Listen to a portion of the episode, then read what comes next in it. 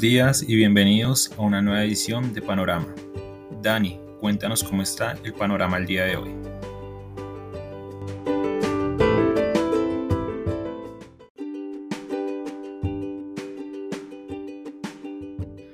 Muy buenos días a los seguidores del podcast Panorama de Global Securities. Hoy 17 de noviembre de 2021, un panorama indeciso, un arranque estable en los mercados de Europa y de Estados Unidos. Noticia del día, bueno, ayer lo habíamos advertido, dato de crecimiento de Colombia.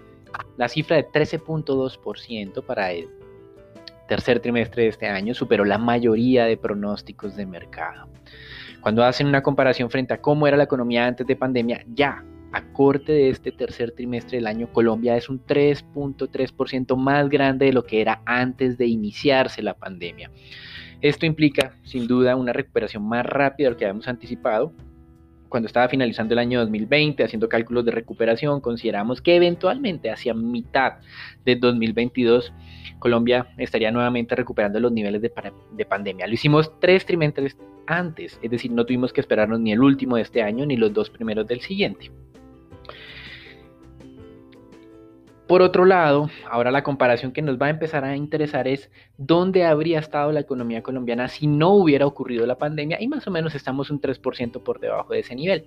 De todas maneras, entre sumas y restas, el Banco de la República de Colombia, el Banco Central, sin duda tiene menos espacio para continuar desplegando una política monetaria expansiva. Pasando a los mercados internacionales, el Standard Poor's se valorizó ayer 0.4%, nuevamente llegó a los 4.700 unidades exactamente. ¿Qué lo impulsó? Temas de consumo discrecional y del sector tecnológico con valorizaciones del último del 0,7% y del primero del 1%. Hoy, ¿cómo abren los futuros? Estables. ¿Cómo abre Europa? Estable y por eso mencionábamos una dinámica eh, indecisa. Noticia del día, desde el punto de vista del mercado accionario de Estados Unidos, la valorización nuevamente de Rivian. Recuerden que debutó la semana pasada en el mercado con una valorización de un, una capitalización de mercado que es el valor de la empresa en bolsa, similar o incluso un poco superior a la de Honda. Bueno, toda esta jornada se ha venido valorizando tanto que ya al día de ayer estaba superando la capitalización de mercado, es decir, el valor de mercado de Volkswagen, eh, lo cual pues desde el punto de vista racional eh, podríamos pensar que no tiene mucho sentido. Volkswagen vende 9.3 millones de vehículos al año, es la segunda mayor compañía automotriz del mundo, mientras que Rivian vendió y produjo, más bien produjo durante el último año 150 vehículos. Podríamos hablar de irracionalidad, pero es el mismo tipo de irracionalidad que se ha visto con Tesla, eh, que a pesar de haber estado a punto de su colapso hace unos tres años, pues en este momento es la compañía automotriz más... Em, de mayor valor en el mundo, eh, superando pues a Toyota y a Volkswagen en varias veces, unas 5 o 6 veces aproximadamente. Así que digamos que no podemos decir que esta métrica nos sirva para vaticinar una corrección de Rivian. De hecho, lo que dicen los expertos es que cualquier corrección sería una oportunidad porque Rivian está todavía muy lejos de Tesla en términos de capitalización de mercado. Pasando a la parte de divisas, pues el dólar retrocede hoy 0.1%, pero digamos que no es mucho, teniendo en cuenta la valorización de las últimas jornadas, sigue muy cerca de los máximos de los últimos 16 meses del dólar frente a otras monedas reserva. Índice XY comenzaba el día de hoy en 95.8 unidades. En América Latina, pues ayer tuvimos un retroceso de las monedas de la región. Descendieron de 41.7 a 41.4 en el índice LASI, hoy están en 41.5, leve recuperación, pero pues el ambiente sigue siendo de fortalecimiento del dólar. Y en materias primas, el dólar, el Brent, perdió impulso y hoy abre algo por debajo de los 82 dólares para el caso del Brent, el barril de Brent. Pero, pues digamos, no está muy lejos de este nivel. ¿Qué pudo haber incidido en esto? Bueno, aparentemente esa reunión entre Estados Unidos y China también generó titulares de algún tipo de coordinación para liberar reservas de manera simultánea en ambos países. Cuando liberan reservas, pues es más oferta y al tener más oferta es menor precio, pero esto tiene una limitante. Uno no puede estar liberando de manera pues indefinida las reservas, primero porque se vuelve un riesgo para el país en caso de necesidad realmente, y segundo pues porque el número, la cifra de inventarios tiene un límite muy cierto y muy, muy corto, así que digamos que en términos generales, las fuerzas o el balance de mercado continúa siendo una recuperación económica más sólida, por lo tanto un, crecimiento de la demanda más fuerte que un crecimiento de la oferta, por lo menos eso es lo que nos está haciendo pensar la OPEP a nosotros en este momento. Y como si fuera poco, China también eh, estaría siendo muy eficiente nuevamente en este control de la nueva ola de contagios. Em, los indicadores oficialmente reconocidos ya es de un solo dígito de los nuevos contagios eh, diarios, así que pues en teoría pues, pueden ir levantando las restricciones, pero ahora esto parece más como lo que se mencionó hace unos, hace unos meses, trimestres, acerca de una estrategia del acordeón. Cuando se incrementaba los contagios, se cerraba la economía, cuando se moderaban, se abría la economía y así sucesivamente. Recuerden nuestra crítica hacia esa política de cero tolerancia con una enfermedad que ya es más endémica eh, y que difícilmente China, si quiere mantener relaciones con el mundo, va a poder mantener. Le va a llegar o se le va a devolver el virus de manera constante, tendrá que hacer el ajuste. Un virólogo chino lo cual nos parece un poco inusual porque es una crítica al Partido Comunista, un partido que en teoría debería ser infalible. Eh, dijo que no tenía ningún sentido mantener este tipo de abordaje a la pandemia y que deberían de alguna manera aceptar que pues, la enfermedad está ahí, más bien controlar los efectos de la misma y eh, en vez de generar tantas eh, repercusiones en la economía como tal. Y el Bitcoin, que ayer estaba muy débil, inicialmente no se identificó la razón, luego se dijo que porque los bancos estaban presionando a la SEC para que incrementara la regulación. Bueno, hoy está nuevamente recuperando los 60 mil dólares. Ayer alcanzó 58.500, la semana pasada el máximo fue casi 69 mil, hoy está en 60 mil 500, una alta volatilidad. Realmente no se necesita mucho o a veces no se necesita nada para que el Bitcoin registre este nivel de variación. Renta fija hoy, tesoros amanecen en el plazo de 10 años en 1,63%, tres puntos básicos por encima de eh, la apertura del día de ayer. Dos datos muy importantes el día se dieron a conocer correspondientes al mes de octubre. Primero, sin duda, ventas del comercio, ventas minoristas, crecimiento mensual del 1.7%, el mercado esperaba el 1.4%, la expectativa de mercado ya de por sí era buena, se superó. Y segundo, una producción industrial que el mercado esperaba creciendo 0.9%, creció 1.6%. Esto de alguna manera puede revalidar nuestra percepción de que esa desaceleración del tercer trimestre, pues eh, no había que... Em, digamos, hacer demasiado ruido, no había que hablar todavía de esta inflación porque el ritmo de crecimiento económico sigue siendo muy bueno en Estados Unidos. Con respecto a este país, recuerden que en octubre incrementaron solamente en 480 billones la capacidad de endeudamiento de los Estados Unidos y que hacia el 3 de diciembre estaríamos nuevamente en estas discusiones del techo de la deuda. Bueno, ayer Janet Yellen lo volvió a hablar, dijo que con alguna contabilidad creativa y medidas eh, de emergencia, los recursos pueden durar hasta el 15 de diciembre, pero que tendrán que hacer algunos cierres parciales a partir del 3 de diciembre, así que los demócratas, sin el apoyo de los republicanos, tendrán que elevar nuevamente el techo de la deuda, algo que ya Janet Yellen dijo, bueno, está bien, si no puede ser bipartidista, pues que lo hagan los demócratas de manera unilateral. Y para finalizar, la inflación en el Reino Unido creció, la inflación básica de 3.4% no la veíamos desde hace una década eh, y probablemente continúe elevándose más. Esto lo único que hace es eh, incrementar las expectativas de que en la próxima reunión sí o sí finalmente el Banco de Inglaterra incremente la tasa. No hay garantías, pero es la misma apuesta que se tenía el mercado ah, para la reunión anterior. Hasta aquí el reporte internacional. Recuerden, seguimos con el tema de inflación, aunque ya hay unos indicadores del el índice Baltic que nos muestra eh, el transporte de contenedores ha caído luego de tener un incremento de 400% frente a comienzo de año. Esto lo registramos el pico a comienzos de octubre.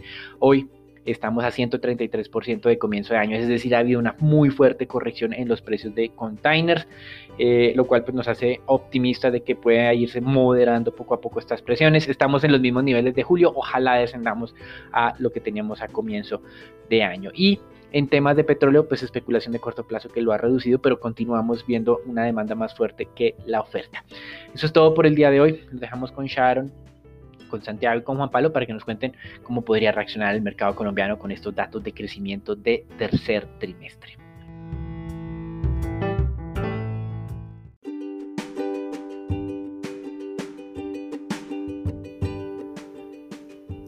Gracias Dani, ¿cómo están? Vamos a hablar de las noticias de Colombia. Para comenzar, de acuerdo con el último informe del DANI, el PIB de Colombia durante el tercer trimestre de 2021 creció en 13,2% frente al mismo periodo de 2020. En el informe se observa que las actividades que más contribuyeron al crecimiento del PIB durante el tercer trimestre de 2021 fueron el comercio, transporte, alojamiento y las industrias manufactureras y la administración pública, defensa, educación y salud humana que en conjunto contribuyeron 9,6 puntos porcentuales al resultado. Al mirar las cifras por sectores, se observa que el sector de comercio fue el que mayor presentó un crecimiento con 33,8%, seguido por las actividades artísticas y entretenimiento con 32%. Las industrias manufactureras por su parte crecieron en 18,8% y las informaciones y comunicaciones con 13,2%. Sobre este resultado, el director de la entidad, Juan Daniel Oviedo, dijo que es positivo teniendo en cuenta que las expectativas de los analistas sobre el crecimiento del PIB se ubicaban en una media del 12,6%, teniendo como perspectiva más positiva el 13% y un escenario pesimista del 11,9%. Con este resultado del tercer trimestre del PIB y a falta del dato de los últimos tres meses de 2021, el PIB de Colombia va creciendo 10,3% en el año corrido. Las expectativas del gobierno, hay que recordar, es que el PIB de Colombia crezca 8,5% a cierre de 2021.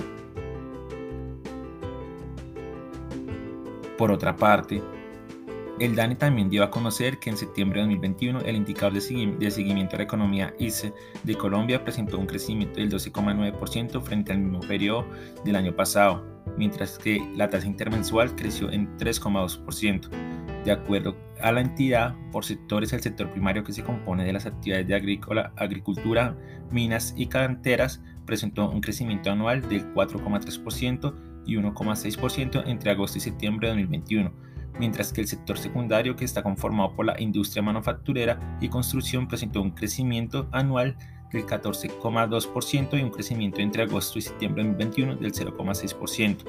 Finalmente, el sector terciario, conformado por servicios, presentó un crecimiento anual del 14,2%.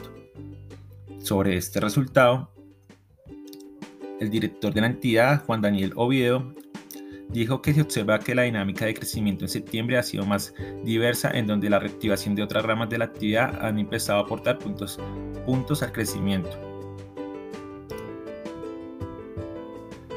Para terminar, el día de ayer se conoció que el, Banco Interamericano de Desarrollo le aprobó un crédito a Colombia por 300 millones de dólares para la inclusión social y económica de la población migrante venezolana en el país. El crédito tiene un plazo de amortización de 18 años un periodo de gracia de 6 años y medio y una tasa de interés basada en LIBOR. Bueno, Santiago, cuéntanos cómo está el panorama el día de hoy de renta variable.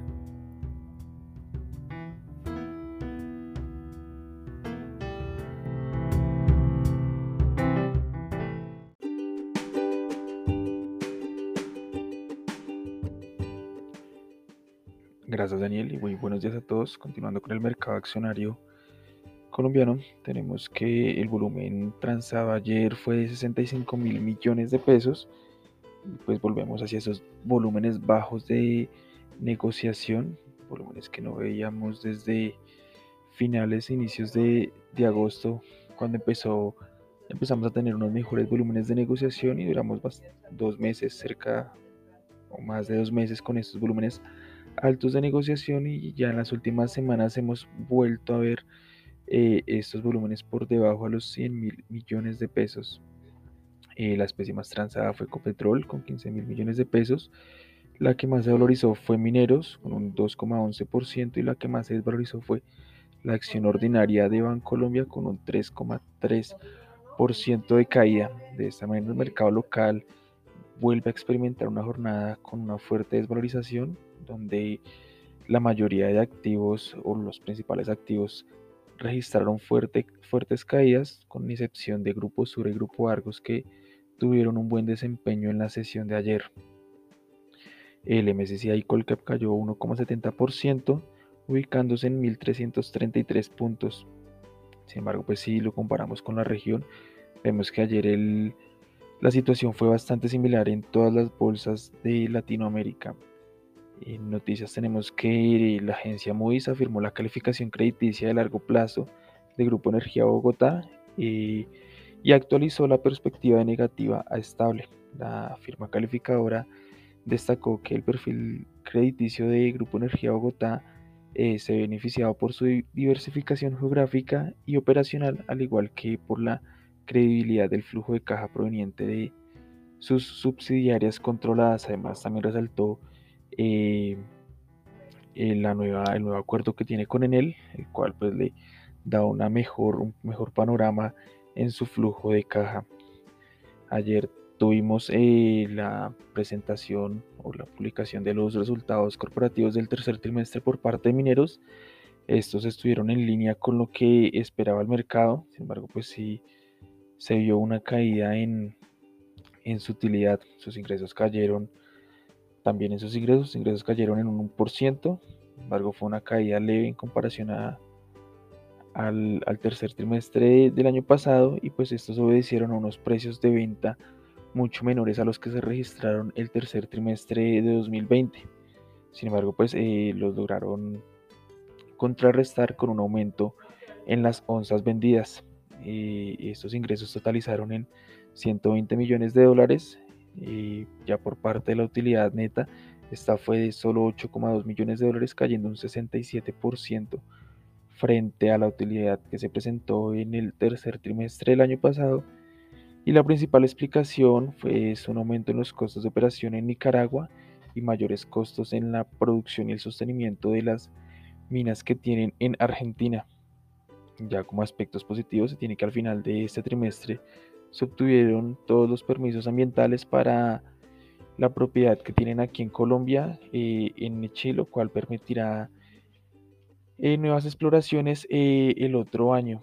Ya continuando con análisis técnico tenemos que la preferencial Bancolombia continúa con fuertes caídas. Ayer cayó hasta los 31.250 pesos y vuelve hacia ese rango en el que venía cotizando, en el que cotizó durante gran parte de agosto y septiembre, eh, un rango entre los 30 mil pesos y los 31 mil 300 pesos. Y de igual manera ya se empieza a acercar hacia la media móvil de, de 100, incluso la de 200 periodos. La de 100 periodos se, ubica sobre los 30.780 pesos y la de 200 periodos se ubica en 30.300 pesos. Pues estas podrían funcionar como, como resistencia, como soportes para evitar o para controlar la caída, la fuerte caída que está teniendo la acción.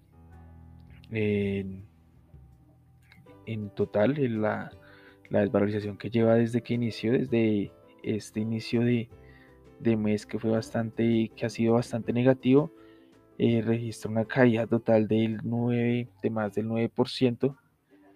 Sin embargo, pues todavía se mantiene con esa tendencia alcista en mediano plazo, que es una fuerte corrección que está teniendo y esperamos que no, eh, no sobrepase esa media móvil de 100 periodos y de 200 periodos, que ya en caso de sobrepasarla empezaría a marcar ya un cambio de tendencia hacia negativo. Sin embargo, fundamentalmente no, no vemos mayores indicios de o algo que, la, que respalde ese cambio de tendencia. Esto es todo por el panorama en renta variable para hoy. Que tengan un excelente día.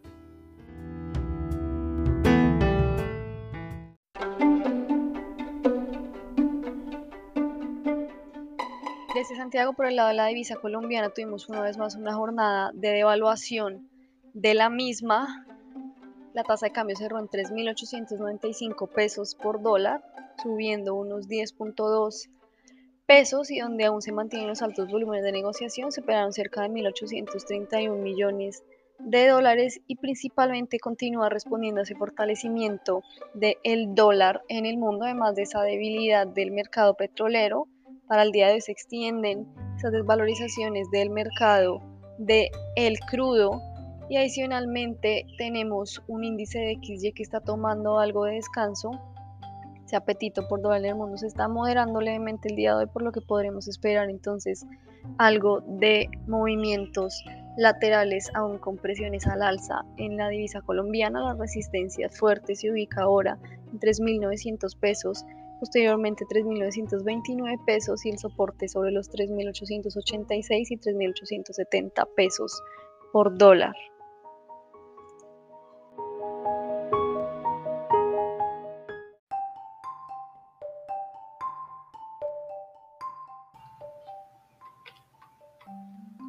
Buenos días.